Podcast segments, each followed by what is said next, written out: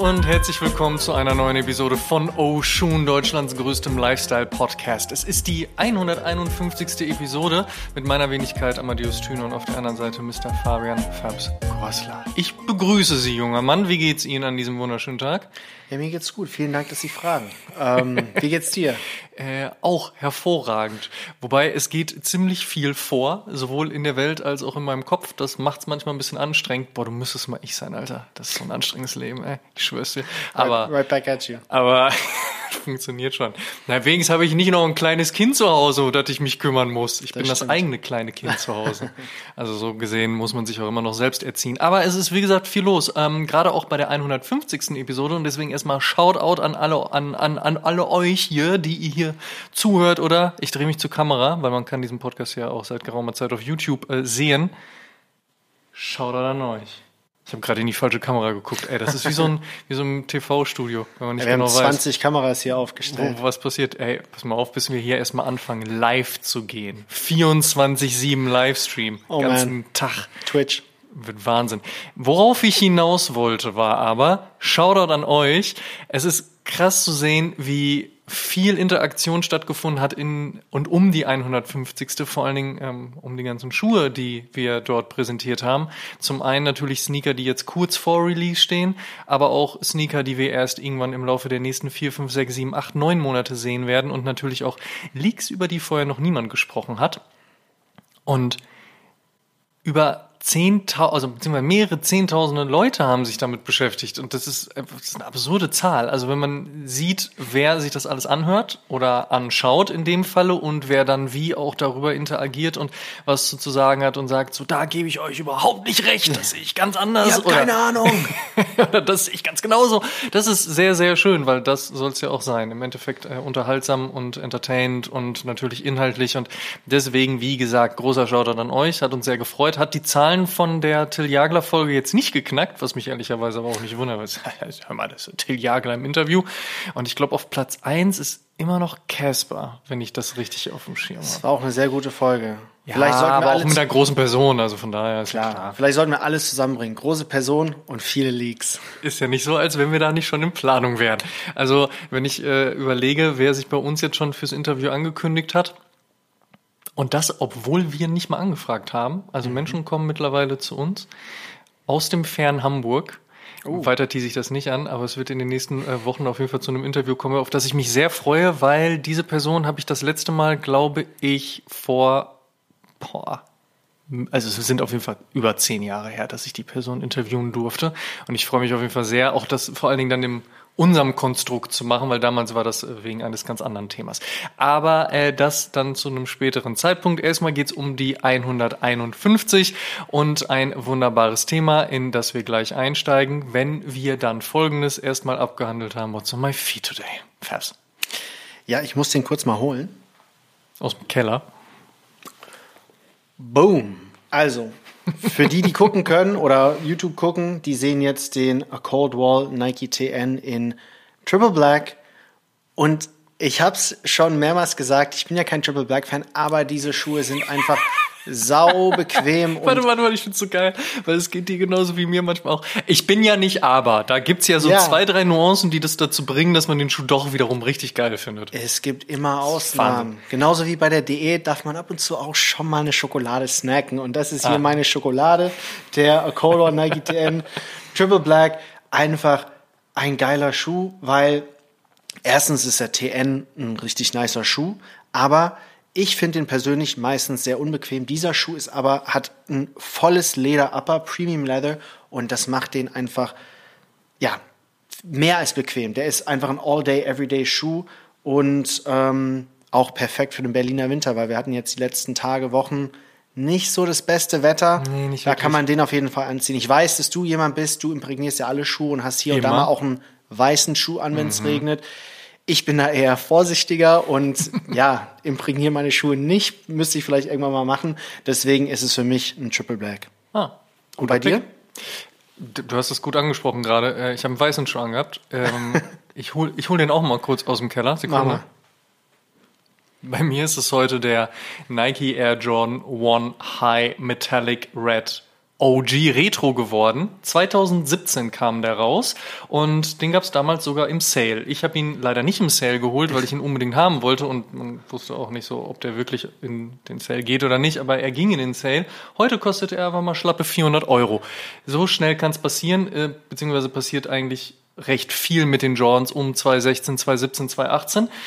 Was viele nicht wissen ist, ähm, der ist gar nicht nur unbedingt OG wegen des OG-Farbwegs, sondern es ist tatsächlich ein OG, weil der Metallic kam 1985 auch raus. Das äh, gab damals ein komplettes Metallic Pack und der Metallic Red gehörte äh, dazu. Der Metallic Bordeaux, der im Laufe des Jahres kommen soll, gehört auch dazu. Und auch der Air Jordan 1 Low Metallic Blue, den es vor einigen Wochen gab, auch der gehört dazu. Plus noch ein paar andere, die wir zwischenzeitlich gesehen haben. Ein paar, die jetzt kommen. Und manche, auf die ich sehr warte, wie zum Beispiel äh, der orangefarbene. Aber ähm, sind tatsächlich OGs. Also gehört zu der ganzen Riege um Brad Royal, Shadow, äh, Black Toe und so weiter und so fort dazu. Und ähm, werden sträflich vernachlässigt. Was ich irgendwie sehr schade finde, was es aber für mich dann wiederum damals auch ausgemacht hat und deswegen habe ich mich sehr gefreut, als der Metallic Blue und der Metallic Red 2017, wobei ich glaube, der Metallic Blue kam 2016, da bin ich gerade nicht sicher, aber als die auf jeden Fall wieder kam, war ich direkt erfreut und musste sie kaufen. Wie gesagt, hätte ich ein bisschen gewartet, hätte ich sie im Sale kriegen können. Aber glücklicherweise habe ich nicht zu lange gewartet, weil jetzt zu teuer. Fabst du nix? Was möchtest du sagen? Nein, das passiert ja öfters. Das war ja beim Black Cat 4er auch so, oh, dass ja, man stimmt. den relativ einfach kriegen konnte. Und jetzt ja. kostet er 7, 8, 900 Euro ähm, bei StockX oder anderen Plattformen. Und ich finde es mittlerweile spannend zu, ja, was heißt predikten, aber halt zu gucken, welche Schuhe, welche OGs oder vielleicht nicht ganz OG Colorways, aber welche wirklich Retro-Sneaker dann. Klassischen Colorblock. Genau, im, im Sale landen. Zum Beispiel jetzt war ja gerade dieser Reimagined Royal 1er mit dem Suede Upper. Ich weiß, viele fanden den jetzt wegen dem Suede Upper nicht so geil, aber ich kann dir sagen, der wird in, in fünf Jahren, und das ist auch crazy, 2017, das sind sieben Jahre her. Gut, wir sind jetzt noch Anfang 2024, aber für mich ist es so, Sieben Jahre? No way. 2017 war letztes Jahr. Ja, ja, voll. Ne? Und geht mir ganz ähm, genauso. Anyway, zurück zum Punkt. Ich, ich finde dieser Royal, der wird in ein paar Jahren, der wird nicht mehr unter 200, 300 Euro, äh, 300, 400 Euro zu kriegen sein. Also ich habe ganz am Anfang gesagt, dass ich den nicht brauche, weil wie gesagt, das hatten wir auch in unserer letzten Episode schon, die Reimagine-Geschichten sind nicht komplett so meins. Klar, bei dem White Cement Dreier, da musste man zwangsläufig eine Ausnahme machen. Bei allem anderen, ich tue mich einfach schwer. Lost and Found fand ich eine quatschige Geschichte. Beim Vierer Brad komplett in Full Leder, so das brauche ich halt nicht. Ne? Wie gesagt, wir hatten das Thema schon. Und auch bei dem Royal habe ich gesagt, nee, ich habe den Retro hier. Also auch wie bei dem äh, Metallic Red jetzt nicht das beste Leder. Und ich glaube, wenn der Royal als OG jetzt nochmal wieder käme, auch mit gutem Leder oder in der 1985er Version, weil diese Art der Editions haben wir ja bei der Jordan Brand auch, das können sie ruhig mal spielen. Ich glaube, ich würde ihn dann auch nochmal kaufen, aber dieses Suede hat es dann für mich nicht gemacht. Der ist aber trotzdem ein guter Schuh. Und als er dann so runtergegangen ist im Sale und ich dafür nicht mal mehr 90 Euro bezahlen musste, habe ich gesagt, es wäre dumm, ich den nicht mitnehme. Natürlich habe ich den gekauft, als ich in Amsterdam war, Shoutout Soulbox.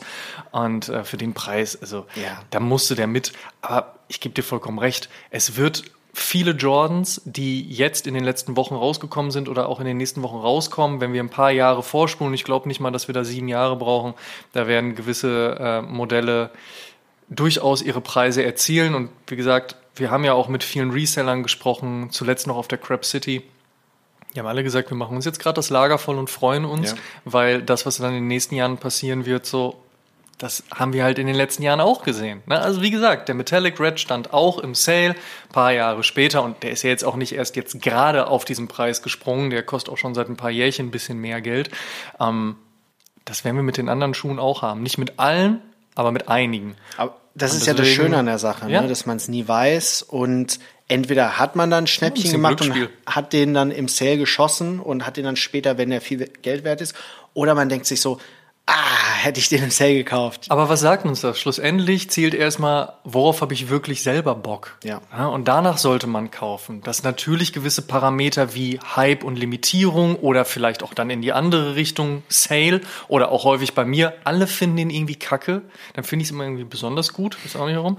Ähm, dass das sowas mit reinspielt, ist auch vollkommen klar. Aber am Ende des Tages muss man sich eigentlich nur fragen, finde ich es gut oder finde ich es nicht gut? Und dann kauft man den. Und wenn man dann irgendwann einen Schuh hat, der irgendwie trotzdem im Sale ist, naja, hat man trotzdem einen Schuh, der einem gefällt. Und wenn man einen Schuh hat, der jetzt plötzlich 2000 Euro teuer äh, ist oder auf dem Zweitmarkt halt eben so viel Geld einbringen würde, naja, dann weiß ich nicht, ob man sich dann darüber freut, dass man jetzt sowas Teures anzieht, aber man kann sich mindestens darüber freuen, dass man jetzt nicht so viel Geld ausgeben muss, um ihn sich holen zu können. Und das ist doch dann auch was Schönes. Facts, buy what you like. Kommen wir ins Thema der 151. Episode und ähm, wenn man sich mal so anschaut, wohin wir gerade mit der Sneaker, Streetwear, aber auch der Modeszene uns bewegen, dann ist ein Aspekt sehr groß und sehr klar geworden. Und zwar das Thema Sport. Jetzt will man in erster Linie natürlich sagen, so, ja, Moment mal, Sneaker sind ja immer schon Sportschuhe gewesen, von daher, es kommt ja aus dem Sport und das stimmt natürlich. Und natürlich äh, gab es auch Leute in den letzten 20, 25 und 30 Jahren, die durchaus auch irgendwie sehr fashionable unterwegs waren. Also ich denke da nur an Andre Agassi, der ab einem gewissen Punkt einfach einen Fick drauf gegeben hat, dass man beim Tennisspielen eigentlich immer komplett weiß trägt, sondern der dann irgendwann gesagt hat, nein Mann, ich werde bunt, ich trage lange Haare und Bandanas und so. Aber auch ein David Beckham zum Beispiel. Ne? Also ich weiß nicht, du hast bestimmt die Netflix-Doku auch Klar. geguckt. Natürlich. Ähm, auch der erzählt ja, dass als er noch stärker das Interesse für die Mode entwickelt hat und dann auch irgendwann so Anfragen bekommen hat, als Testimonial zu arbeiten oder halt auch für Cover-Shootings und so weiter.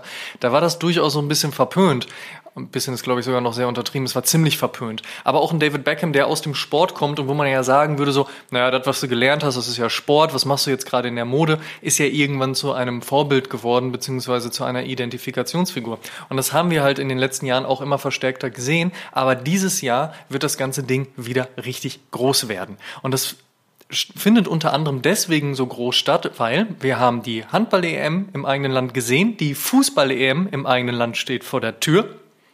Olympia in Paris. Es ist direkt um die Ecke. Die NBA All-Star Weekend Geschichte findet in ein paar Tagen bzw. Wochen statt und der Super Bowl ist wirklich zum Greifen nah. Das sind Großereignisse, die ihre Schatten vorauswerfen. Vor allen Dingen für uns Europäer, respektive für uns in Deutschland ist das wirklich, sagt, alles ziemlich nah. Außer jetzt Super Bowl und NBA. Aber auch die NBA ne, kommt regelmäßig nach Paris und auch die NFL kommt mittlerweile nach Deutschland. Also von daher, das sind alles ziemlich große Themen. Und wir wollen das Ganze in der 151. ein bisschen genauer beleuchten berichten, zusammen in diesem Advertorial und in freundlicher Zusammenarbeit mit unserem französischen Powerhouse Lacoste.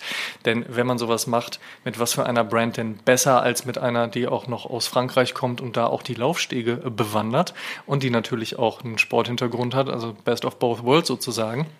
Und ähm, wir wollen uns mal anschauen, warum der Sneaker natürlich aus dem Sport kommt, aber heute auch einfach mehr ist als ein Sportschuh, aber warum Performance plötzlich wieder wichtiger wird und was denn das Ganze überhaupt auch mit einem Fashion-Thema zu tun hat, also vor allen Dingen mit Oberbekleidung und Apparel. Und meine erste Frage richte ich dann an dich, Fabs. Ich meine, wir führen hier kein Interview, von daher kannst du gleich eine Rückfrage stellen. Aber wenn du an das Thema Mode und Sport in Kombination denkst, vor allen Dingen für 2024, so worauf freust du dich am meisten, beziehungsweise was findest du am spannendsten? Also auf jeden Fall die EM in Deutschland und die ganzen Fußball-inspirierte Schuhe, die wir kriegen werden. Ne? Also wir haben oft darüber geredet, wie groß der Samba-Hype in den letzten Jahren oder in den letzten 18 Monaten war. Die Gazelle wird jetzt auch riesig sein. Ähm, wir haben schon von Puma gesehen, dass da einige Schuhe kommen, die sehr stark Fußball inspiriert sind. Dieser eine Fenty-Schuh mit Rihanna, ähm, das war ja so ein Puma King-Style-Sneaker. Es kommt wahrscheinlich von Nike auch sehr, sehr viel. Also ich freue mich darauf, weil du sagst es, Sport, Performance und Fashion haben schon immer miteinander harmoniert. Mal mehr, mal weniger. Jetzt ist es wieder mehr. Und ich bin ja in diese ganze Sneaker-Sache gekommen, weil ich Fußball gespielt habe, ähm, als ich aufgewachsen bin. Und ich hatte damals meine, und das ist jetzt war damals und ist jetzt immer noch verrückt, aber ich hatte damals meine acht, neun, zehn Paar Fußballschuhe, ne? Mhm. Und du spielst ja nicht so oft Fußball, wie du einfach lebst und rumläufst, ne? Das heißt, wenn du und in Fußballschuhen läuft sich halt auf der Straße ein bisschen schlecht. Genau, außer ja. es sind Futsalschuhe, aber es waren keine Futsalschuhe und ich ich war wirklich dieser Typ, ich war auf einem Turnier, wo wenn du ins Finale gekommen bist, hast du maximal sieben Spiele gespielt und ich hatte zehn Paar Fußballschuhe wirklich? dabei. Ja, okay. ja wirklich. Und ähm, als ich dann weniger aktiv war und weniger Fußball gespielt habe, ging es dann so ein bisschen über in äh, Sneaker, ne? weil ich gedacht habe, so okay, ja, ich spiele ja kein Fußball mehr, ich trainiere jetzt nicht jeden Tag, äh, siebenmal die Woche oder so und habe mich dann in dieser Sneakerwelt so ein bisschen gefunden. Klar, hat dann auch geholfen, dass ich in New York war und Keith dann so am Kommen war ähm, und ich direkt um die Ecke gearbeitet habe. Aber viele Leute finden auch durch den Sport in unsere Szene oder in unsere Kultur. Das ist ein sehr guter Punkt, den du gerade angesprochen hast. Kith. Ronnie Fike ist heute Creative Director für die New York Knicks. Das heißt, wir haben jemanden, der aus der Sneaker, Streetwear-Welt kommt und natürlich auch mit Kith eine riesen Nummer aufgebaut hat, der mit unfassbar vielen Brands kollaboriert hat, der Tastemaker ist, der sich auskennt, der äh, von vielen auch hoch angesehen ist und das auch durchaus zu Recht. Der wurde von den New York Knicks akquiriert und ist heute Creative Director für ein Basketballteam. Natürlich sind die New York Knicks auch per se schon mal ein lifestyleiges Team. Klar, es ist das Team in New York. Schau da trotzdem an die das, Brooklyn Nets. Nein, das einzige Team in New York. Ich wusste, dass es kommt. Laut Fabs ist es das einzige Team in New York oder das einzig echte Team in New York, mindestens aber das Team mit einer wirklich großen Tradition. Und ähm, dass da schon so ein bisschen Lifestyle mit dabei ist, ist klar. Und natürlich, wir haben in den 90er Jahren gesehen, ne, wie die Leute halt ihre Jerseys getragen hat. Und mit den Leuten meine ich unter anderem auch mich. Also ich habe halt natürlich auch Basketball-Jerseys einfach so getragen, nicht nur auf dem Freiplatz. Und das ist in New York natürlich auch gang und gäbe. Wir haben das auch mit der MLB, wir haben das mit der NHL, wir haben das natürlich mit der NFL oder dann halt in Europa eben auch Blockcore-Trend ja. ja. mit Fußballtrikots. Auch das ist natürlich eine Sache, die in die USA rübergeschwappt ist, eine Sache, die aus Europa kommt. Auch hier gab es vor allen Dingen in den letzten zwei, drei Jahren halt eben Leute, die einfach auch ganz normal draußen ihre Fußball-Jerseys getragen haben. Manchmal auch, wenn sie mit dem Team überhaupt nichts zu tun hatten. Und das ist dann so ähnlich komisch, wie wenn man halt ein Bandshirt trägt und nichts von der Band weiß. Aber hey, Shoutout an Nirvana bei H&M. Also, ja, gibt's also, auch. Ich habe mittlerweile mehr Fußballtrikots als T-Shirts. Nein, echt? Ja, yeah, ich habe ich hab sau viele. Und so, nur so Premier viele. League? Nein, alles. Also Ja? ich, ich habe wirklich... Was ist dein Fave? Also auf jeden Fall das Nigeria-Trikot, das damals so abging, das Ja, war ja stimmt. ein richtig tolles. Dann habe ich 2006 oder von 2006 ein Real Madrid-Trikot. Das war damals als Adidas diese richtig schönen Trikots gemacht hat. Ich habe noch meine ganzen Deutschland-Trikots. Ich habe Mhm. alle zwei Jahre neues bekommen. 2000, hat glaube ich 2006 angefangen ne? und bis hin bis hier. Also ich glaube letztes Jahr habe ich keins gekauft, weil jetzt weiß nicht, die deutsche Nationalmannschaft ist ein bisschen schwierig momentan. Aber ich Bisschen schwierig ist gut. ja, Ja, die ja. neuen Trikots sehen aber ganz nice aus. Vielleicht hole ich mir davon eins. Meint ihr jetzt nicht das Aussehen der Trikots? Nein, aber Blowcore ist ja riesig geworden und ich glaube, es muss auch nicht mehr, wie, wie du gesagt hast, klar, man sollte so ein bisschen über die Kultur und den Sport und so wissen, ne? weil es, ist, es kommt schon ein bisschen blöd rüber, wenn man ein Trikot anhat und gar nicht weiß, A, welches Team das ist und B, wer da spielt. Ne? Aber ich, ich würde jetzt nicht sagen, dass man Experte sein muss, um äh, Teil dieser Kultur und Teil dieses Styles sein zu Ich müssen. glaube, da scheiden sich die Geister. Mindestens können wir aber festhalten, dass es durchaus ein Fashion-Item geworden ist, Ja. sich so ein Jersey anzuziehen. Und deswegen auch nochmal da der Schwenk, wahrscheinlich sehr stark angefangen mit Basketball-Jerseys hin zu allen anderen Sportarten und auch wieder zurück. Wir haben ja auch gesehen, wie die Brands viel stärker so, so Baseball-Schnitte produziert haben oder halt eben auch direkt so Baseball-Jerseys oder auch Football-Jerseys oder noch Eishockey-Jerseys. Supreme macht das ja jede Season, ne? Ne? Also da ist schon sehr, sehr viel passiert. Ähm, auf der anderen Seite haben wir natürlich klar Poloshirts, ne? Shoutout Lacoste. Also auch das sind natürlich ähm, eigentlich, wenn du so möchtest, ja, es ist ja ein Outfit für den Sport gewesen. Tennis, ist ein Performance-Top. Genau. Ein Poloshirt. Performance-Top, ich geil. Aber ja, und äh, auch da hat Lacoste natürlich auch immer Wert drauf gelegt, dass halt eben die Qualität stimmt. Dementsprechend ein, ein Themenpunkt, der ganz wichtig immer bei Sportbekleidung war, dass die Performance funktioniert. Und bei einem Schuh hat man vielleicht ab einem gewissen Punkt gesagt, so, ja, okay, ein Nike Air Max 87 damals zum Laufen, jetzt 10, 15, 20 Jahre später Lifestyle. Wenn man heute sich Sachen anguckt, sagt man vielleicht, das ist jetzt doch sehr performancelastig, das lasse ich auch mal dort. Aber wer weiß, was da in 20 Jahren passiert? Bei Kleidung, wenn die qualitativ hochwertig ist, wenn die atmungsaktiv ist, wenn die besonders reißfest ist oder was auch immer, dann sind das ja Sachen, die dir halt im, in Anführungsstrichen, normalen Leben, so wie du es eben gesagt hast, ja auch nicht negativ auffallen. Ganz im Gegenteil. Das ist ja geil, wenn das so ist. Ja, ich, wir haben ja öfters über Stone Island gesprochen, CP Company, das sind ja alles, viele würden sagen, das sind alles Style-Brands, die aber aus dieser Performance-Welt kommen und immer noch Sachen machen und produzieren, Design, die man in Performance-Situationen tragen kann. Ich sag immer, eine wichtige Regel von Design ist Form folgt Funktion, ne? Form follows Function. Und für mich muss ein Produkt funktionieren. Ich tue mich schwer mit Sachen, die nur für den Lifestyle kreiert sind. Mhm, ne? Mhm, ja, ich weiß, was du meinst. Und aber dann nach Performance aussehen, ne? Genau. Aber du gar nicht so wirklich was damit machen kannst. Ja. So, wo du denkst, ah, da hat man irgendwie ein bisschen am Material gespart und irgendwie. Oder das soll aussehen wie ein Running-Schuh, ja, aber, aber ist eigentlich keiner. Ist es nicht, ne? Oder ja. könnte man jetzt nicht für Running tragen. Und ähm, wenn man darüber nachdenkt, alles oder fast alles, was wir tragen, kommt aus der Performance-Welt. Denim, Workwear, war mhm. ja damals Performance, ne, musste robust sein für die, die gearbeitet haben. Du hast ähm, aus, aus dem Militärbereich die Bomberjacke, ne, die jetzt auch voll der Style ist, aber damals auch eine Funktion hatte. Ob das jetzt eine Sportfunktion war? Nein, aber es war trotzdem eine Performance-Funktion. Ja. Und deswegen, wirklich, geh mal in den Kleiderschrank und guck, was da drin ist. Die meisten Sachen hatten, vielleicht jetzt nicht mehr, aber früher mal wirklich eine Performance-Funktion. Und kommen natürlich auch historisch gesehen heraus, weil ich meine, Streetwear, hm, da kann man durchaus Sean Stussy als den Vorreiter nennen. Der Typ ist halt Surfer, beziehungsweise hat einen Surfstore und hat sich überlegt, so was, was mache ich jetzt gerade mit meinen Klamotten? Das ist natürlich auch von einem Sport geprägt, wenn auch natürlich von einem, ich sag mal, lifestyleigeren Sport oder vielleicht nicht von einem ähm, Standardsport, auch nicht von einem Sport, den man dann, wenn wir jetzt mal nach New York gehen, an die Ostküste, dass man den da so wirklich easy ausüben kann. Aber auch Skateboarding zwar ist Skateboarding kein Sport, aber wir wissen ja, worauf ich hinaus möchte. Das ist auch etwas, was natürlich gerade Streetwear stark geprägt hat. Und dann, wenn man diese Verbundenheit und die Zusammenstellung eben hat, klassische Sportarten, lifestyleige Sportarten, was passiert da eigentlich? Wie gut sind die Klamotten? Wie gut sind die Schuhe? Und was kann ich dann auch damit machen äh, in meinem normalen Leben? Weil ein bequemer Schuh ist ein bequemer Schuh. Und wenn ich in dem 10 Kilometer laufen gehen kann, also richtig auf Performance, äh, Hyper-Level, naja, dann wird das auch nicht so ganz schlecht sein, wenn ich damit halt irgendwie vielleicht zehn Kilometer äh, durch die Stadt wandere, in ja. Anführungsstrichen. Und äh, so haben sich die Dinge natürlich überschnitten.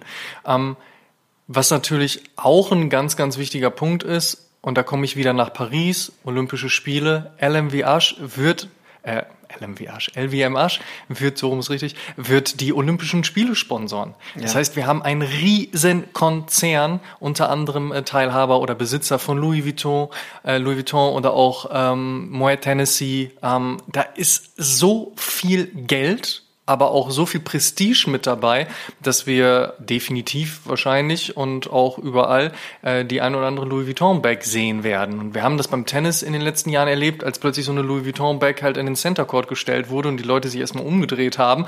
Ich glaube, das ist ziemlich Usus mittlerweile. Und das, das finde ich, finde ich ein krasser Opener auch nochmal in diese Welten, weil klar, auf den ersten Blick tragen wir Sneaker und damit Sportschuhe, aber auf den zweiten Blick tragen wir sie ja gar nicht mehr zwangsläufig nur noch zum Sport, weil wir dann diese Unterscheidung machen und sagen, ja, das ist jetzt Performance und das ist jetzt mein normaler Sneaker, aber dreh das Ganze mal 20, 30 Jahre zurück, da hast du den Sportschuh maximal noch auf dem Weg von der Sporthalle oder von einem Platz zum Auto oder meinetwegen nach Hause hingetragen. Da bist du nicht normalerweise so mit einem Sneaker rumgerannt.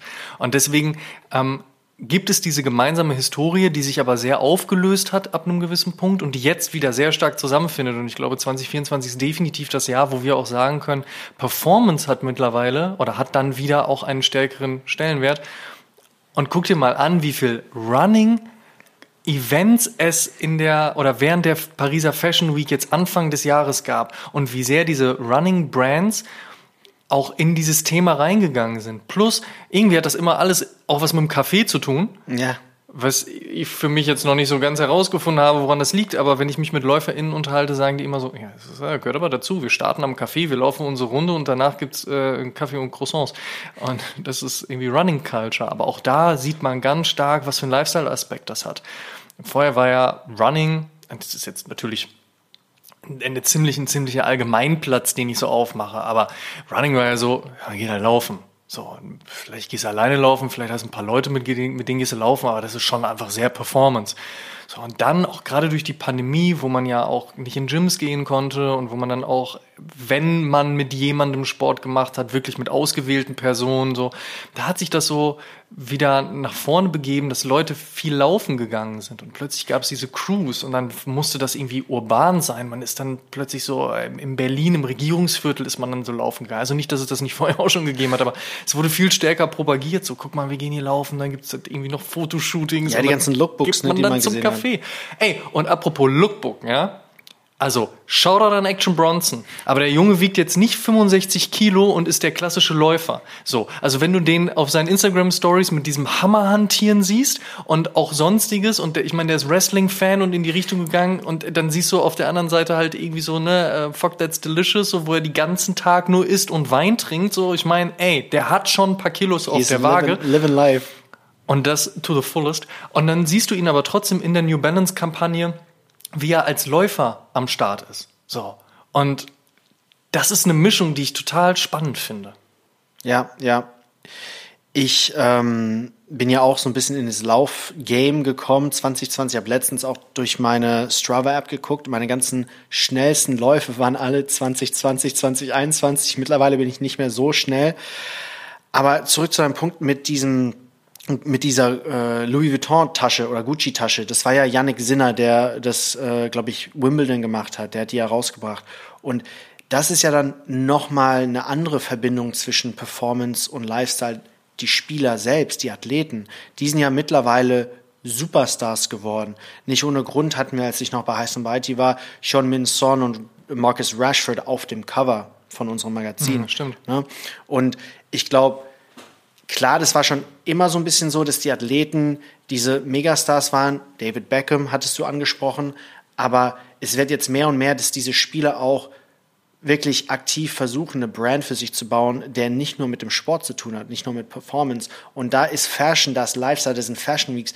Geh mal nach Paris äh, während Fashion Week, da siehst du Fußballer, Basketballer, die sitzen alle Front Row. Ne? Lewis Hamilton ist auch ein Boah, super Beispiel. Ja, definitiv. Und das Lustige ist. Oder LeBron James. LeBron James, Serena Williams. Ja. Es war vor, sagen wir mal, vor sieben, acht Jahren haben diese Spieler wirklich gekämpft, um überhaupt einen Platz an diesen Fashion Shows zu bekommen. Und mittlerweile laufen sie entweder, Hector Bellerin ist 2019 für Virgil Abloh gelaufen, oder die werden eingeladen, um First Row zu sitzen, weil diese Designer wollen, dass diese Athleten kommen und da gesehen werden. Ne? Und also überleg mal diese ganzen Tunnel Pictures, die es ja. halt gerade bei der NBA und auch bei der NFL gibt. Ja, also es wird ja mittlerweile nicht mehr so nur nebenher gezeigt, ne, dass man halt so ein Foto dann auf Instagram zeigt oder keine Ahnung was, sondern es wird ja sogar während des Spiels oben Cube eingeblendet, so wie ist gerade Russell Westbrook äh, ins, in, in die Halle gelaufen, so was hatte der wieder an. So und auch bei vielen anderen Sportarten außer in Deutschland, da ist es noch ein bisschen weniger. Da geht es häufiger eher darum, was die für Autos fahren, gerade ja. im Fußball. Ne? So, was fährt äh, wer auch immer gerade? Sandro Wagner. Jude Bellingham. Wobei wir da schon nicht mehr in Deutschland sind, ne? Aber das Alfonso so Davies, ein Thomas Müller, ne? Also die ganzen Bayern-Spieler. Ja, genau. Ich glaube, Deutschland ist da, was es so Style und Fashion angeht. Da braucht's noch. Ja, nicht die, nicht die Spieler unbedingt, aber die Clubs die Wahrnehmung. und die Ligen. Nee, die ne? Wahrnehmung fehlt dafür auch. Aber ich meine, wie krass wurde, ähm, na sag schnell, ähm, wie heißt der Bayern-Spieler nochmal, der äh, zu Pariser Fashion Week geflogen ist letztes Jahr und dann richtig Lack gekriegt hat? Äh, Serge? Ja, genau, Serge Gnabry. Ja. War es Serge Gnabry? Ja, ich glaube schon. Es muss Serge gewesen sein. Ja, ich glaube auch. Schreibt in die Kommentare, falls wir uns hier gerade vertun. Aber ähm, auf jeden Fall dieser besagte Fußballspieler beim FC Bayern München, der danach halt von allen Lack gekriegt hat, weil anscheinend hat er auch nicht so gut gespielt und alle haben es darauf geschoben, dass er halt am Tag zuvor in Anführungsstrichen Party gemacht hat. So, also natürlich setzt sich ein Athlet, eine Athletin immer dieser Außenwahrnehmung auch aus, dass wenn du nicht deinen Job erfüllst, für den du hier gebucht wurdest, dass du dann natürlich auf jeden Fall äh, Probleme bekommst. Das ist natürlich nachvollziehbar und klar. Und natürlich, wenn du jetzt halt irgendwie am Tag zuvor halt irgendwie saufen warst und gefeiert hast, so, dann keine Leistung erbringst, naja, ich meine, Dennis Rodman hat ja alle Kritiker immer Lügen gestraft, weil der es ja genauso gemacht hat, aber der war dann auf dem, auf dem Platz, weil der dann meist immer wahnsinnig gut. Ja. Das hat ja auch Phil Jackson in The Last Dance in der Doku gesagt. So, ja, also Dennis Rodman hat gemacht, was er wollte. Und wir mussten ihm irgendwie auch diesen Freiraum geben, beziehungsweise ich wollte ihm auch den Freiraum geben, aber wenn er da war, hat er abgeliefert. Und dann funktioniert das natürlich. Aber worauf ich hinaus möchte, ist einfach, da ist Deutschland immer noch sehr missgünstig und checkt, glaube ich, dieses Fashion-Ding auch nicht. Da wird dann immer so drauf geguckt, als wenn das irgendwie so was Lapidares wäre. Auf der anderen Seite, also wir sprechen hier über ein Milliarden-Business und wir sprechen über etwas, also selbst wenn du von dir behaupten würdest, dass du mit Mode nichts am Hut hast, du ziehst trotzdem morgens etwas an, was dir gefällt. Ja. Ja, und das ist dann das berühmte Der Teufel trägt Prada-Beispiel, ne, wo, wo sie am Anfang, wo Anne Hathaway am Anfang da in ihrer Rolle sagt, so, wieso ist das Blau? Sieht doch genauso aus wie das andere Blau. Und dann erstmal hier äh, äh, Miranda einen raushaut von wegen so, ich übrigens einmal Lieblingsfilme irgendwie, deswegen kann ich das so gut, aber auf jeden Fall einen raushaut von wegen so, ja, hier, Moment mal, das Blau ist nicht das Blau und das Blau kommt da und daher. Und auch wenn du kein Interesse daran hast, machst du dir trotzdem Gedanken darüber. Also von daher, da ist vielleicht dann auch Deutschland äh, noch ein paar Meter entfernt von dem, wo wir woanders sind. Mal gucken, ob wir da hinkommen. Schlussendlich ist es aber so, das Ding hat einfach einen riesen Stellenwert. Also das Ding namens Mode hat einen riesen Stellenwert. Und es ist spannend zu sehen, wie diese Verschmelzung auch immer größer wird. Du hast es angesprochen, die SportlerInnen wollen auch selbst zu Brand werden. Das kreiert man vielleicht auch mal mit einem Twitch-Livestream, wenn man irgendwie Bock hat zu zocken, aber das kreiert man vor allen Dingen auch durch Mode. Ist ja auch immer ein Ausdruck, es ist ja immer auch ein, ein Zeigen, ein für etwas stehen. Häufig sind es ja die eigenen Sponsoren, die halt sagen, hey, du passt perfekt zu unserer Marke, du passt perfekt zu uns. Auf der anderen Seite kann man es aber auch vice versa, kann man es umdrehen und sagen so, hey, here we are. Ich meine, 187 Straßenbande, Lacoste Trainingsanzüge, da hat Lacoste ab einem gewissen Punkt auch gesagt, Moment mal, äh, vielleicht sollten wir uns das doch genauer angucken. Die haben anscheinend Bock auf uns und die ganzen Fans irgendwie auch. Das ist ja ganz geil. Wir schließen hier auch ein neues Klientel. Und wie gesagt, wenn man sich Lacoste anschaut, ne, also weg also nicht im Sinne weg von, weil sie es nicht mehr machen, aber weg von den Poloshirts hin zu den Dingen, die sie jetzt beispielsweise auch in der Collab mit High Snobiety umgesetzt haben oder auch im letzten Jahr mit UFO 361 oder auch mit Civilist Berlin. Da war das Krokodil immer der Mittelpunkt, da war auch immer gute Qualität der Mittelpunkt, aber darum herum wurde etwas anderes kreiert und es wurde lifestyleiger. Ja, und ich glaube, ein Trend in dem oder in all dem, was wir gerade besprochen haben, ist, dass es authentisch sein muss. Ne? Definitiv. Und ja, anders geht's nicht. Genau. Anders viele Luxus-Sneaker oder Luxus-Lifestyle-Sneaker funktionieren einfach nicht, weil die nichts mit Performance am Hut haben. Wie gesagt, es müssen keine Performance-Sneaker sein, es können auch pure Lifestyle-Sneaker sein. Aber wenn diese Brand nichts mit Performance am Hut hat, dann funktioniert das meist nicht. Und ich rede jetzt nicht von diesen Balenciaga Triple S oder ähm, Sock Sneakers oder so, weil die würde ich in eine ganz andere Kategorie stecken. Das sind eher so, so Meme-Sneaker, ne? Also, das sind Schuhe, die sind einfach so crazy und so krass, dass ähm, man die tragen muss. Und ich finde, viele Sneaker, zum Beispiel bei Gucci oder Louis Vuitton, Balenciaga, die, die würde ich als Mainline-Sneaker bezeichnen. Das sind nicht die Sneaker, die wir auf der Fashion Week sehen. Das sind nicht die Sneaker, die wir auf Instagram sehen. Das sind nicht die Sneaker, die mit, keine Ahnung, Dior und Birkenstock eine Collab sind. Das sind Schuhe, die, die tragen halt, sorry, wenn ich das sage, jetzt einfach nur reiche alte Männer. Ne? Und du weißt, was für Schuhe ich meine. Das sind so Schuhe, das sind so Stan Smith Knockoffs oder so oder Air Force One Knockoffs, aber von, was weiß ich, von, von einer Luxusmarke. Und diese Schuhe funktionieren für mich nicht. Aber wenn eine Brand wie zum Beispiel Lacoste Performance lebt, dann können sie auch sehr erfolgreich Lifestyle-Schuhe machen. Und ich glaube, das ist der Punkt, dass Schuhe oder egal was man kreiert, es muss authentisch sein. Ja, definitiv. Du hast es angesprochen, Lacoste letztes Jahr L003. Ich gehe mal kurz in den Keller und hole den. Mach mal. und hier ist er schon. Das war der L003 Neo. Der kam letztes Jahr raus. Ähm, es gab noch ein Update mit ein wenig fashionablerem Anspruch und Ansatz, wo hier oben drüber die Laces nochmal anders waren, das Piping nochmal ein bisschen anders. Aber das der L003 Neo. Wir haben im letzten Jahr sehr ausführlich darüber gesprochen, weil wir es sehr interessant fanden zu sehen, wie Lacoste zum einen wieder stärker in den Footwear-Bereich gegangen ist. Sie haben ja vorher natürlich klassische Tennis-Silhouetten gemacht. Das ist eher schon Running-lastig ähm, oder Active Lifestyle, wie es Lacoste nennt. Und dieses Jahr gibt es ein Update dazu. Und zwar aus dem 003 Neo wird der L003 2K24. Ich halte sie jetzt beide auch mal nebeneinander. Also für die, die jetzt YouTube schauen, die äh, sehen das. Alle anderen müssen sich jetzt vorstellen, wie ich mit Worten Bilder male. oben zu sehen, der, die neue Iteration, die der L003 2K24 in Zusammenarbeit mit High Snobiety, gehen wir gleich noch ein bisschen genauer drauf ein. Der Schuh hat auf jeden Fall einen leicht anderen Shape bekommen. Er ist ein bisschen chunkier geworden. Gleichzeitig haben die Panels sich auch ein bisschen geändert, ohne aber komplett die DNA zu verlieren. Und gerade wenn man sich diesen Colorway anschaut, und ich meine, ja klar, das ist jetzt die High Snobiety Collab, aber die hat wiederum auch einen der OG Colorways adaptiert, die gleichzeitig rausgekommen sind, also eben grün und beige und grau. Und ähm, das Ganze hat natürlich einfach aufgrund des Grüns eben auch den, den Farbweg, der für Lacoste bekannt ist. Das ist halt das Geile. Also du hast so diesen, diesen Tennisanspruch, gleichzeitig ist es aber eher so ein Running-Modell. Und ähm, trotzdem siehst du, dass Performance zusammen mit ich würde jetzt mal einfach behaupten, Style, Lifestyle, ja. Fashion zusammenkommt und da eine schöne Mixtur ergibt. Ja, ich hole meinen kurz auch mal hoch. Aus dem Keller. Aus dem Keller. ich glaube, das höchste Kompliment, was ich dem Schuh geben kann, ist, der sieht aus, als ob es diesen Schuh schon mal gab. Und ich rede jetzt von einem Schuh, der früher mal ein Running-Schuh war und heute als Retro zurückgeholt wurde. Mhm, Wie zum Beispiel die ZX-Lines, die Air Max-Lines. Ne?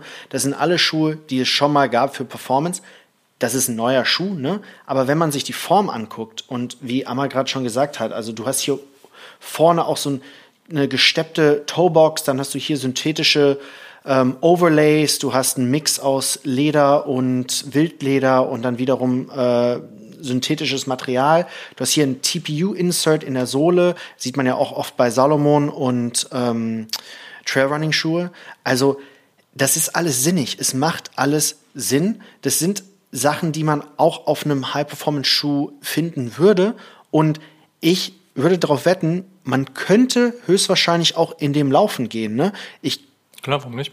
Und, und das meine ich damit, wenn ich sage, dass eine Brand Performance leben muss und, und wissen muss, wie man einen Performance-Schuh baut, wie man den designt. Und das kann Lacoste. Das können nicht alle Brands. Und jetzt werden wahrscheinlich manche Leute sagen, ja, na, aber Lacoste ist eine Tennismarke, ne? was hat Tennis mit Running zu tun? Naja, sehr viel. Ähm, Tennis ist auch High Performance. Es gibt Spieler, die tragen Lacoste-Sneaker, um Grand Slams zu gewinnen. Das ist Peak Performance. Und klar ist Running und Marathonlaufen ein bisschen anders als Tennis spielen, aber Fakt ist, dass man in diesem Schuh performen muss. Und wenn Lacoste einen Tennisschuh bauen kann, der gut genug ist für die Top-Spieler der Welt, dann können sie auch einen Lifestyle-Schuh bauen, der Running inspiriert ist und authentisch ist. Und heißt Nobiety als erster Partner im Rahmen dieser Collab für die Aktivierung ranzuziehen, ist natürlich auch eine Sache, die einfach vom, vom Handschlag, vom, vom Handshake her durchaus Sinn ergibt. Heißt Nobiety hat es geschafft auf diesem Schuh, man sieht es anhand dieses Colorways eben was sehr Kontemporäres zu bauen, eben auch die DNA mitzugeben, die sie ja auch mit dabei haben. Ähm, das ist natürlich auch eine Formel, die in den letzten Jahren gut funktioniert hat. Nimm mal ein bisschen beige, nimm mal ein bisschen grau, nimm mal ein bisschen grün, dunkles Rot oder auch Navy Blau und die Sache läuft. Ja, also das ist natürlich kontemporär, das ist schön. Ehrlicherweise mich langweilt es bisher immer noch nicht. Ich liebe ja auch immer noch äh, alle Lookbooks von ALD und auch die sind immer sehr Tennis inspiriert. Ähm, es wird spannend sein zu sehen, wer vielleicht noch auf diesem Schuh mitarbeiten wird, also ob wir in Zukunft noch einige Collabs sehen werden. Ähm, kannst du dir eine Brand vorstellen, die du gerne drauf sehen würdest? Oder vielleicht einen Künstler, eine Künstlerin. Also ich meine, es gibt ja zwei Leute, die äh, im Rahmen dieser Aktivierung mit dabei gewesen sind. Ähm, JID und Sabrina Lan.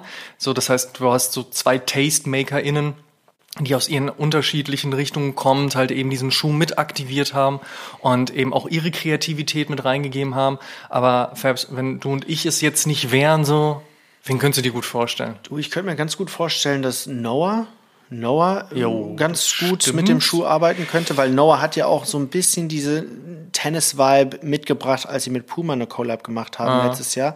Ob das jetzt passieren wird, vielleicht ist Noah immer noch bei Puma unter Vertrag, I don't know. Aber ich kann mir gut vorstellen, dass Noah da ein richtig cooles Ding mitmachen könnte.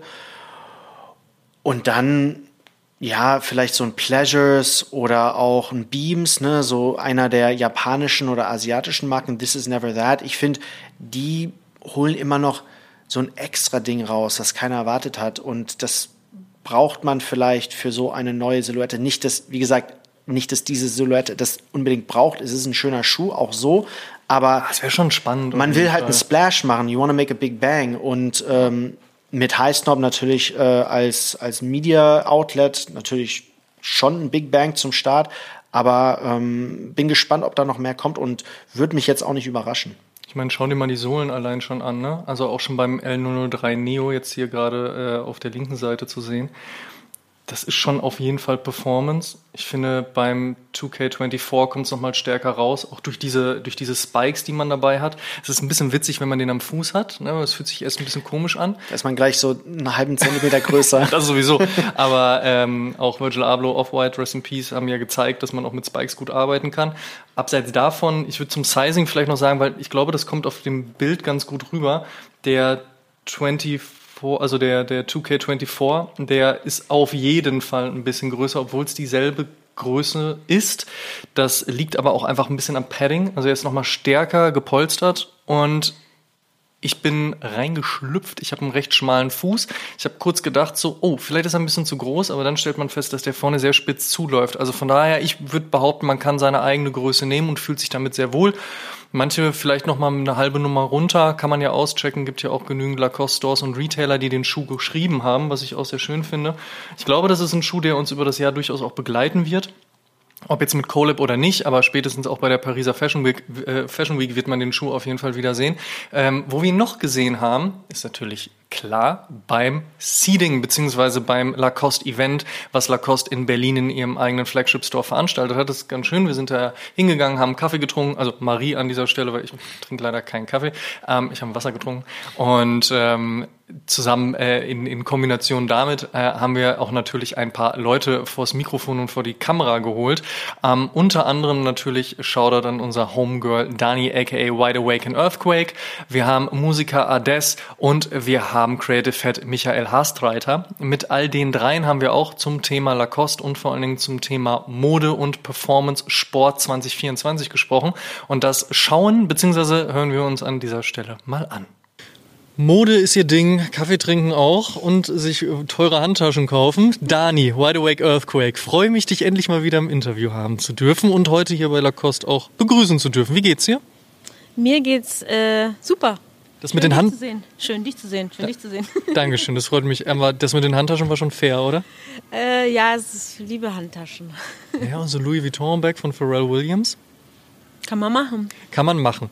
Ist das für dich so das Piece auch, was dich 2024 begleiten wird? Oder wo glaubst du, wirst du richtig Bock drauf haben? Also die erste Hälfte bestimmt. die erste Und danach langweilt oder was? Nee, aber man muss das ja immer so ein bisschen abwechseln, ne? Das ist richtig. Also diese Pieces und das, die Tasche ist ja auch so ein Statement-Piece, die die rockt man dann so ein, zwei Monate und dann muss sie mal kurz weg, bis man sie wieder rausholt.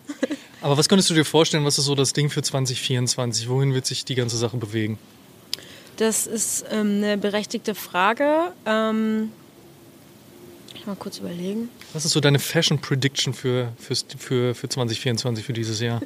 da merkt man jetzt, dass ich drei Wochen nur zu Hause war, weil ich habe mich nicht damit beschäftigt. Also hast du während deiner Umzüge, hast du, hast du nicht zwischendurch mal Fashion-TikTok geguckt oder was?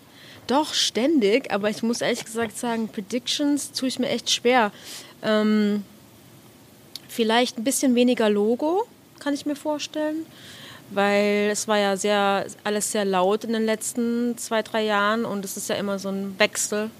Deswegen kann sein, dass ein bisschen weniger Logo ähm, jetzt kommt oder eben nicht. Ganz viel Sport werden wir 2024 auf jeden Fall sehen. Ne? EM im eigenen Land, die Olympischen Spiele finden in Paris statt. Wir haben natürlich Tennisturniere überall auf der Welt.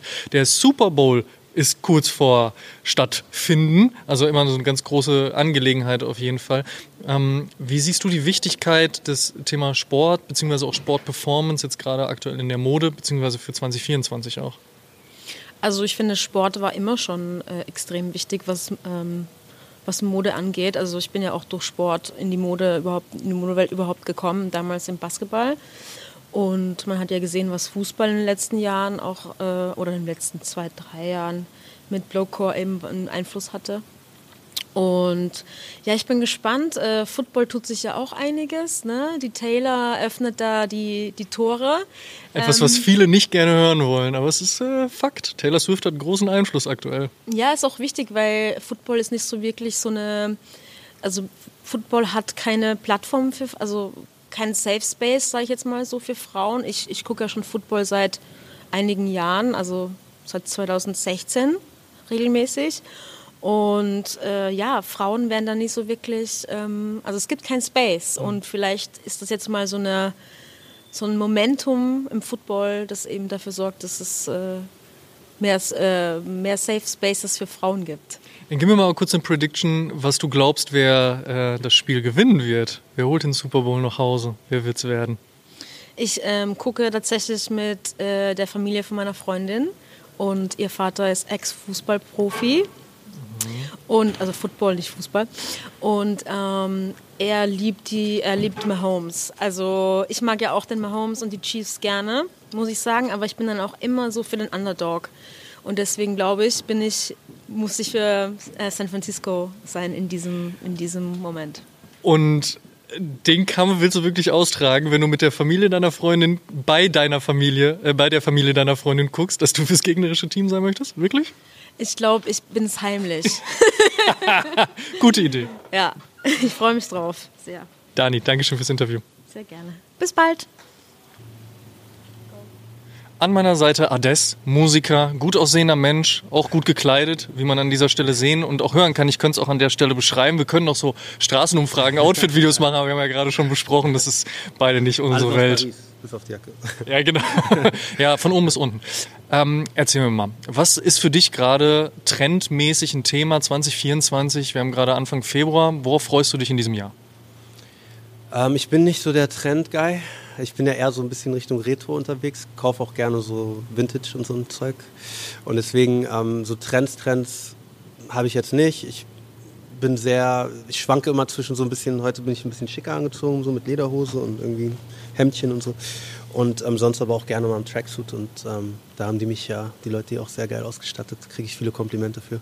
Ja, Lacoste Tracksuits funktionieren, glaube ich, ganz gut. Ähm, abseits vom Trend, und du hast gerade schon erzählt, worin du dich gerne kleidest. Was ist, was ist so ein, so ein It-Piece, beziehungsweise so ein Good-to-Go für dich gerade, wenn du ja. sagst, ey, ich will mir gar nicht so viele Gedanken drüber machen, das funktioniert für mich immer? Tatsächlich, ich glaube, manchmal denken Leute auch fast schon, ich bin obdachlos oder so, weil wenn ich irgendwas feiere, dann rock ich das wirklich immer wieder. Und weißt du, was ich meine? Hatte ich das gestern auch an und gehe in die gleiche Bar und habe das wieder an. Und tatsächlich würde ich sagen, so das ist auch auf jeden Fall so ein Piece, was mich bestimmt noch die nächsten zehn Jahre begleiten wird. Das ist so eine Lederhose, die habe ich in Paris gekauft. Die sah mal noch ein bisschen neuer aus, ist 35 Jahre alt, glaube ich, oder 40 Jahre alt. Aber Patina macht's aus. Aber es ist so, so nice. So. Und das ist auf jeden Fall ein Go-To für mich. Diese ähm, Lederhose zum Beispiel. Das so, kombiniere ich eigentlich mit allem drum und dran. Und macht sich auch voll praktisch, weil ich kann wenn ich mal ein bisschen, ähm, ja, wenn ich ein zu viel getrunken habe und dann die, keine Ahnung, die Pommes auf der Hose landen, kann ich das geil wegwischen und so. du denkst praktisch, gefällt mir gut. Ja. Wir haben dieses Jahr die Fußball-EM im eigenen Land. Wir haben die Olympischen Spiele in Paris direkt um die Ecke. Natürlich äh, ist ganz viel Tennis auch ein Thema. Wir haben Marathon, also auch da im Laufsport passiert viel. Generell scheint es ein riesengroßes Sportjahr 2024 zu werden. Und Sport ist natürlich auch aufgrund des Sneakers einfach ein relevanter Punkt klar, der Turnschuh war ja mal ein Turnschuh. Ähm, trotzdem, die ganze Sportindustrie schaut auch mehr auf Fashion, Fashion schaut wieder mehr auf die Sportindustrie. Wie siehst du das ganze Thema? Ich freue mich erstmal drauf. Also ich, ich bewege mich selber auch gerne. Ich merke auch immer so, ich habe jetzt so Phasen gehabt, wo ich dann so drei Monate keinen Sport machen konnte, weil auf Tour und krank geworden und so, weißt du, ein bisschen zu viel gefeiert. Ähm, und mir geht es dann auch nicht gut, wenn ich mich nicht bewege. Deswegen, ich gucke auch gerne Sport. Natürlich, mein Favorite-Sport ist Tennis, so mit Abstand. Spiele ich am liebsten, gucke ich auch am liebsten. Deswegen war es jetzt noch geil mit den Australian Open gerade. Ähm, und freue mich auch auf alle Events und hoffe, dass ich dieses Jahr vielleicht irgendwie auch nach Wimbledon schaffe oder so. Wenn es möglich ist, ein großer Traum von mir. Und ähm, ja, mal gucken, was da so kommt. Okay, dann musst du jetzt aber noch kurze Prediction abgeben. Alexander Zverev, wie wird es dieses Jahr für den? Wird Mann, gut? Ey, der macht mir echt Sorgen, Mann. Der macht mir echt Sorgen, weil es so ein krasser Tennisspieler, aber ich, ich schwanke immer so zwischen, ich glaube, der wird nie einen großen, riesen Titel nochmal gewinnen, weil irgendwie in den entscheidenden Momenten irgendwas in seinem Kopf dann irgendwie ausschalten. Ist ja ein mentaler Sport am Ende. Und ich glaube einfach, von seinen Fähigkeiten hat er das komplett drauf. Aber ich glaube, der muss irgendwas Mentales, vielleicht muss er irgendwie, keine Ahnung, mal so ein Kloster gehen und meditieren oder keine Ahnung, man, aber immer in diesen entscheidenden Momenten, wo man so hofft und natürlich auch ein bisschen mitfiebert so, ähm, verkackt er es dann. Schauen wir, wie es dieses Jahr wird. Ado, ich danke dir ja. fürs Interview. Gerne. Michael Hastreiter im Interview, ein kreativer Mensch, der heute eine Krawatte trägt. Wie kommt es dazu? Hast du noch einen Termin oder? Ich habe zwar noch einen Termin, aber ich trage auch so gerne Krawatte, sag ich dir, wie es ist, weil es einfach einen geilen Look gibt. Ich mag es einfach. Das ist eine gute, das ist eine gute Überleitung, denn äh, It-Item, Fashion Piece Nummer 1 mhm. 2024, sind für dich Krawatten oder doch was anderes? Boah, ich sag dir ehrlich, für mich, glaube ich persönlich, auf jeden Fall Krawatten, weil ich mag generell so diese, ja, so businesslastigen Looks, so ein bisschen mehr so formeller. Und die Krawatte ist einfach geil. Also ich sag so, wenn man das Outfit nimmt, wie es ist, ohne Krawatte, ganz anderer Fit. Mit Krawatte nochmal ganz anders. Aber im das positiven Sinn, weißt du, wie ich meine? Ich finde, ich finde, Kleidung sollte ja vor allen Dingen immer Spaß machen und das ist das Schöne. Genau, absolut. Und ich finde, das ist auch so ein bisschen, es gibt so ein bisschen Charakter. Also mein Charakter, weißt du, so ein bisschen Farbe, ein bisschen verspielt und so bin Facts. ich auch, weißt du? Ja. Genau, nicht mehr, nicht weniger. Schau dir die Trends an, die wir für 2024 jetzt gerade schon so auf der Liste stehen haben. Es wird gesagt, es gibt eigentlich gar nicht so wirklich richtig viel Trends. Jeder kann machen, was er möchte, was ich persönlich einen schönen Trend finde. Ähm, was würdest du dir so rauspicken? Auf was freust du dich in diesem Jahr, wenn es um Mode, um Sneaker, um Streetwear, um generell das Thema Fashion geht? Also ich freue mich auf jeden Fall schon mal generell darauf, dass es immer noch weiter und weiter genderless alles wird. Weil ich bin ein ganz großer Fan davon. Ich bin auch jemand, der super gern so mit ganz vielen Silhouetten einfach spielt, auch mal sehr gerne so ein bisschen sehr cropped auch mal geht. Ich mag das einfach, jeder wie er will, aber für mich ist super nice.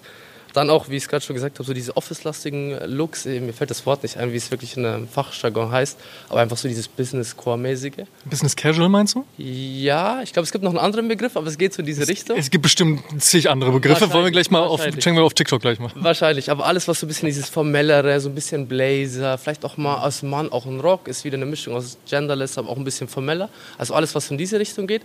Aber ich finde auch, war glaube ich in dem Jahr schon präsent, wird aber auch weiterhin kommen, alles was so Sets sind, finde ich immer geil. Und alles wahrscheinlich wird ein bisschen slimmer. Ein bisschen, weil ich glaube, es kann auch nicht immer noch weiter werden. Glaube ich jetzt. Einfach mal so ganz pauschal mal ein bisschen ausgedrückt.